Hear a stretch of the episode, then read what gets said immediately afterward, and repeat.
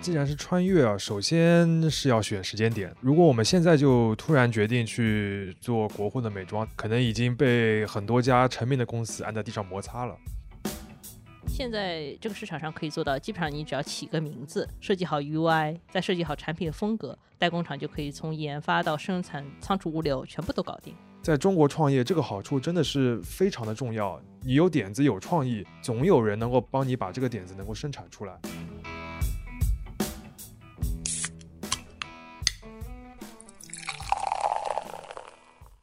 这里是商业就是这样。大家好，我是肖文杰，我是许冰清，我们都是第一财经杂志的主笔。最近美妆行业有一个新闻啊，就是完美日记的母公司就叫逸仙电商，准备收购一个欧洲的护肤品牌。这个护肤品牌它主要的产品呢是一个卸妆霜膏，我我不知道是不是这样说法。嗯，逸仙电商的话，其实在二零二零年十一月份就去美股上市了。我记得它 IPO 的当天，股价涨了有百分之七十五。当时大家都说啊，是不是国货的美妆就此就发达了？当然，上市之前我们也看了这家公司的招股书，他当时就说过想要收购一个法国的高端美妆品牌。虽然现在还没有动作，但是至少我们知道他那个时候就开始想搞一些多品牌的战略，开始想做一些高端的东西了。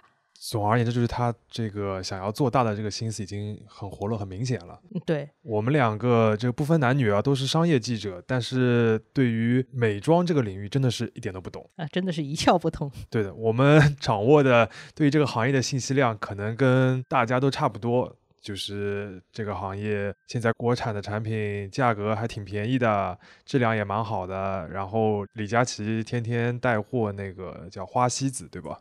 对啊，还有什么完美日记上市以后铺了很多广告，都请得起周迅当代言人啦之类的。嗯，但总的而言，就是一个基本的印象和判断，就是国货的美妆这两年很火，而且是有不少的成功案例的。嗯，所以这期播客的话，我们想换一个方式来讨论这个话题，就是大家可以假设我们两个人现在要合伙去创业了，我们不当记者了，然后呢，我们想去做一个国货的美妆品牌。但是呢，我们一定要挑一个好的时间，所以说我们想拥有一些穿越的能力，想穿越回去做一个这个生意。那么我们该挑哪一年穿越回去？怎么样做才能发家致富？这是一个有点假想性的一个马后炮讨论。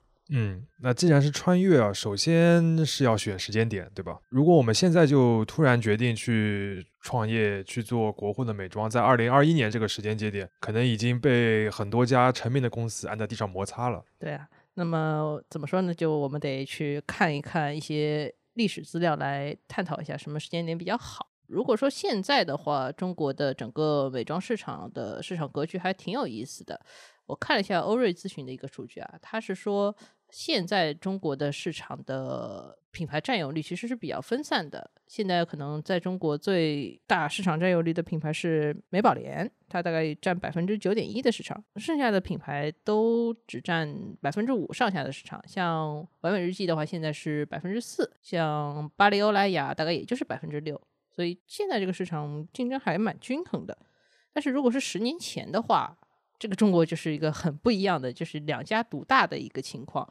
当时是巴黎欧莱雅和美宝莲一起拿了百分之三十的市场，剩下的大概都是百分之一啊，都很小。而且这两个品牌是不是隶属于一个母公司啊？啊，对的，嗯，当时的中国市场就基本上没有所谓国货生存的空间了，跟现在其实挺不一样的。还有另一个数据其实也蛮重要的，二零一五年和二零一六年这个时间段，在这个时间段里面有一个非常关键的一个交叉点产生了，就是在这个当中的某一天。电商渠道对于中国化妆品市场的重要性，超过了百货或者化妆品专营店这样的线下渠道。嗯，印象中之前的美妆品牌的主战场就是在百货公司和购物中心的一楼，还有就是像 Sephora 这种化妆品卖场，他们都会在这里争夺最好的铺位。当然，就是在二零一五一六年的时候的话，大家争夺主战场就变成了像天猫啊或者淘宝这样的电商平台。当然，我们说的这个切换不是一夜之间完成的，它是一个循序渐进的过程。其实不同的品牌对于线上的重视程度也不一样。有的品牌其实在二零一七年、一八年还是挺注重线下的传统渠道的。比如说，我举几个名字，比如像玛丽黛佳、卡姿兰这些，在二零一八年的时候，我们供职的这个第一财经周刊，那个时候还叫周刊，就写过一篇稿子，叫做《玛丽黛佳除土》，就是他想要去进入一些一二线城市的更好的一些专柜、更大的一些市场，让他跟那些欧美品牌能够呃平起平坐，这样在消费者心目当中有更好的一个印象。嗯，玛丽黛佳的话，最早就是从三四线的美妆专营店起来的。那个时候，他们在一线城市已经做的挺好了，但是他们还是很努力，想要拿一个更好的渠道，所以他们最后选中就是丝芙兰。他们在二零一六年进入丝芙兰的时候，专门做了一条高端的品牌线，叫 Color Studio。在售价和定位上面呢，它还是比丝芙兰里面像 YSL、Tom Ford 这些欧美大牌要便宜。但是呢，这个新的产品很好的帮他打开了大家对于国货品牌的认知。还是回到电商这件事情啊，其实我们换个角度来看，一五年、一六年还有一个视角是我们现在容易忽略的，就是那个时间其实对于阿里巴巴本身也是一个有点痛苦的一个转型期，因为他那个时候是要从淘宝时代转向天猫时代的。天猫的话就是一些品牌的旗舰店。所以他们当时很重要的一件事情，就是要邀请很多的国际大牌要入驻，但同时他们也在做另一件事情，就是悄悄的开始扶持一些新锐的国货的美妆品牌。嗯，我们仔细去看美妆这个生意的话，会发现它还还挺传统的。所以说，照理来说，像美宝莲啊，或者雅诗兰黛、资生堂这些很大的集团，都有全方位覆盖的优势。不过，美妆也有一个特点，就是说，因为品类其实有大有小，比如说像口红、粉底、遮瑕，这些都是传统的大品类，欧美品牌在这些方面都做得挺好的。但是他们呢，又相应的不太在意像眼影啊、散粉、腮红、修容、高光这些小品类。所以说，大家在小品类上面还是有一些机会。大家也可以感觉到，刚刚呃许冰清念这几个名词的时候有点吃力。哎，真的非常吃力。我们为什么一定要选这个行业创业呢？嗯，因为确实有点意思啊。我们研究了之后发觉确实有点意思。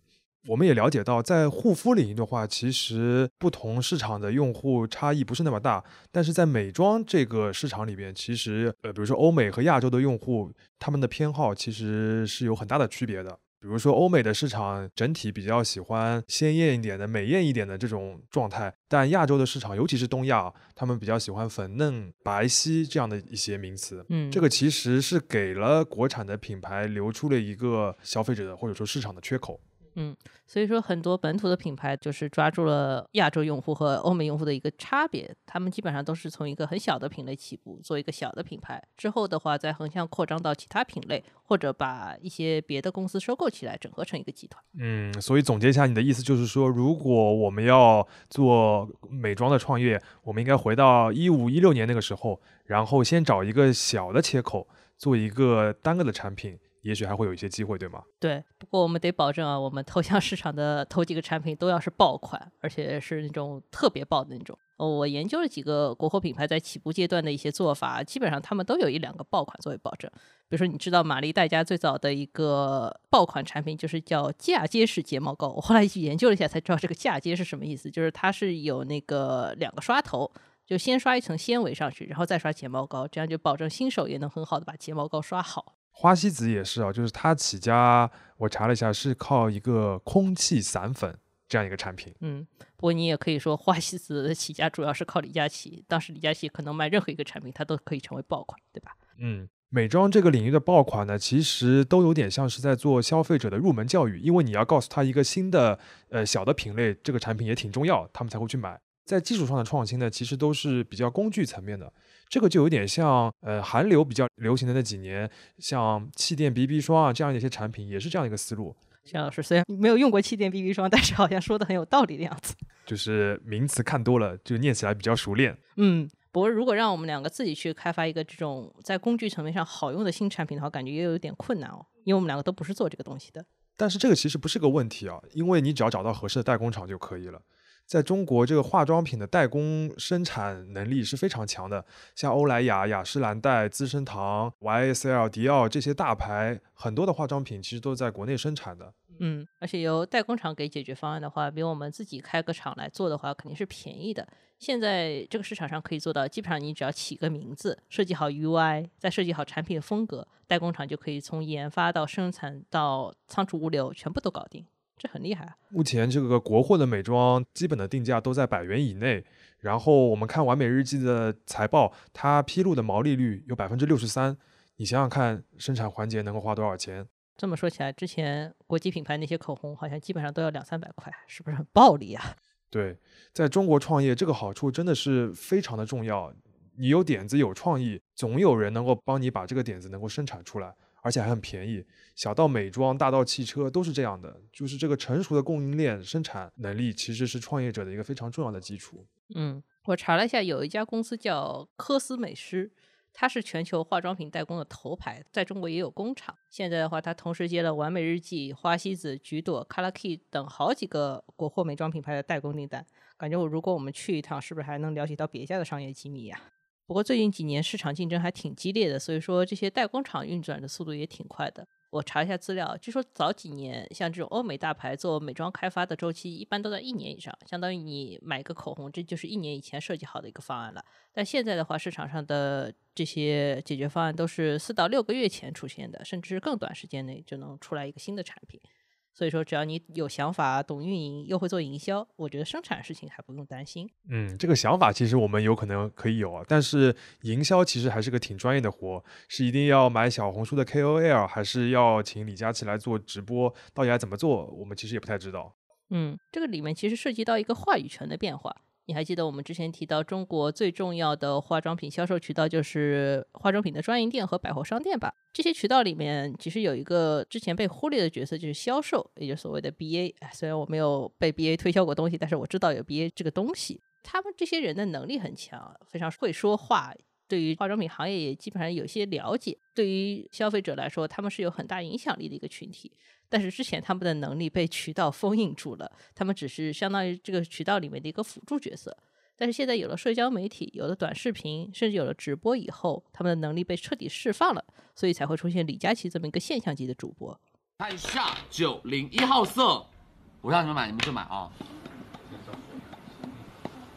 好看呢，九九零幺号色，你帮我刷下两个颜色，这支颜色好好看哦，好显白哦，是不是蛮像的？这颜色蛮像 N 三七的，像不像红丝绒蛋糕？这支颜色，然后它的颜色的话，很适合于亚洲肌肤，就是想要皮肤变白的女生去买，好像哦。李佳琦怎么这么厉害？我的，你们分得出来哪个是哪个吗？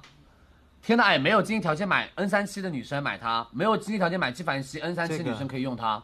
蚕丝蜜粉饼，天猫店铺价一百七十九一个，佳琦直播间一百三十九。东方蚕丝配方，意大利的烤粉工艺，这个粉真的就跟你们买的一线品牌的大牌的粉工厂一模一样，意大利工厂出来的。全世界做粉工厂最厉害的地方就是意大利，好不好？三二一，上链接，零一号是珠光，零二号是透明哑光。只有四万个，六幺八不可能比这个便宜。李佳琦直播间花西子，我是最便宜的价格。当然，美妆这个产品品类本身也特别适合做呃社交网络的营销。它有这么几个特点：第一个，客单价比较低，试错的成本也就比较低；第二个，它的产品特性很容易通过视频能够展现给消费者；第三个的话，它的主要的消费群体也比较喜欢分享，也很容易被安利一些新产品。而且说美妆消费的话，也不是一个独占型消费。不是说一个人买了完美日记就不买花西子了，然后你也不说有了一支口红就能打遍天下，你可以有很多支口红，很多盘眼影，所以谁都有机会。这个对新品牌来说是非常友好的，当然也可以解释了为什么这个行业集中度不高的一个原因。嗯，不过像在小红书、抖音这些平台上面，有很多的美妆博主、博主，他们其实也不是本来做销售的，他们只是自己的化妆经验比较丰富，然后又比较乐意分享。然后这个时候，品牌就可以直接找他们去投广告，也可以去赞助这个产品，让他们自己来创作一些内容出来。这个就是所谓的硬广和软广嘛。嗯，如果这些产品本身比较有话题度的话，我觉得创作一些新的内容或者有价值的内容其实并不难。比如说像花西子这两年打的一个概念，就是所谓的东方美学彩妆，这不就是很前两年很火的一个国潮概念嘛？这个标签一打出来，其实就是流量的基础保证啦。嗯。再总结一下，就是感觉我们如果要创业的话，前期还是要花比较多的钱在买流量、打广告上面。我看了一下完美日记的这个招股书哦，他们在二零二零年前三季度，超过百分之六十的收入都是拿去打广告的。像欧莱雅、资生堂这些大公司的销售费用率也很高，但是一般只在百分之三十左右。这些事情对于新品牌来说也没有办法。不过我还是比较在意啊，我们投了广告了以后，转化的效果到底好不好？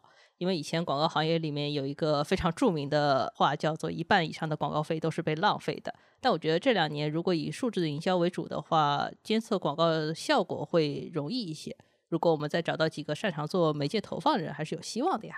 嗯，在这方面其实已经是一个非常专业的行当了。我们只要找到专业的人来做，效果是有一定保证的。嗯，而且从这个内容的种草啊，然后什么跳转到电商平台啊，看到价格冲动下单啊，然后再分享内容啊，这整个这个链条所有的步骤你都可以去监控它、测算它、分析它。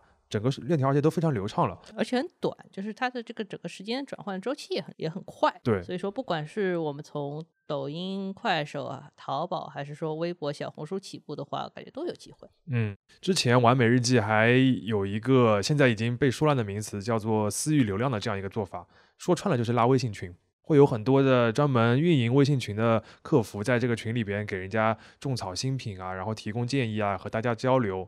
这样就能够促进消费者更频繁的去买化妆品。嗯，本质上还是我们前面提到 BA 那一套，只不过这个 BA 每天都跟你接触一遍，而不是说你去买的时候才找到它，这个亲密感是更强的。对我自己觉得啊，就是数字化投放和转化的最大的优势，还是能够更快的掌握市场的这样一个趋势的变化和消费者的需求，然后再给工厂下订单，或者是处理你的一些库存。这个也可以回到刚才说的，呃。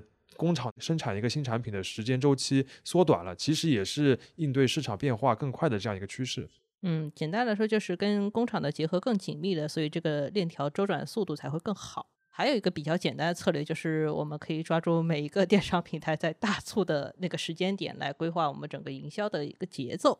比如说在六幺八或者双十一之前一两个月去投广告，然后在大促时间一降价，可能这个销售效果就会好一点。我们毕竟是创业嘛，钱还是要用的巧妙一点。对，尽量让这个广告费少浪费一些。对，不过我们会有个小问题啊，如果说现在所有的品牌都很依赖代工厂，都很依赖数字营销的话，感觉谁都可以做，谁都可以抄，那岂不是同质化竞争非常激烈啊？呃，是这样的，所以越早想到这一套思路，然后能够很好的把它付诸实践的品牌，才能在过去几年这个时间阶段能够享受到那个市场红利。否则，为什么我们现在提到这些国货美妆品牌，只能一下子想到那么几个，而不是几十个、几百个呢？简单的总结一下，如果我们 两个人想在美妆这个市场创业，并且我们还具有一点穿越能力的话，最好的起步阶段可能是在二零一五年到一六年。那个时候，我们可以先去接触市场上比较成熟的代工厂，去设计我们初期的爆款产品。这个时候，我们还可以去天猫啊或者淘宝先开一个店试一试。等到二零一八一九年，我们有了一些行业经验以后，我们就可以去大规模的找 KOL 或者投直播的坑位，尽可能广泛的去接触消费者，让他们对我们的品牌产生认知。这个时候，如果我们再有一些专业的人士的话，就可以把广告费快速的变成收入赚回来。这个事后诸葛亮真的感觉非常爽啊，好像这个钱我们已经赚到了一样。不过，就说到底，我们两个人对于美妆这个行业，真的只是有了解的兴趣，没有真正创业的想法和能力。毕竟，在任何一个成熟的行业里面，重新创业都是非常困难的事情。国货美妆的成功确实有很多天时地利的因素，整个市场的这个兴起可能是一种必然。但是单个公司的成功不是靠趋势就行的，你得把每个细节都做对才可以。自己动手去操作一个生意，并且做好随时失败的准备，要比我们这样整天空想的话，成功的可能性更高。所以从这点来说，我们还挺佩服这些已经出圈的品牌的。商业就是这样。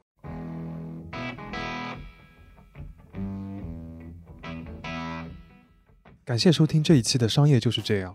你可以在苹果播客、小宇宙、喜马拉雅、网易云音乐、QQ 音乐等平台收听我们的节目。微信公众号“第一财经 e magazine” 也会推送每期节目的内容。如果喜欢我们，欢迎你在苹果播客等平台给我们五星好评。也期待你在公众号或各个平台与我们交流，我们会尽量回复每一条留言。下期见。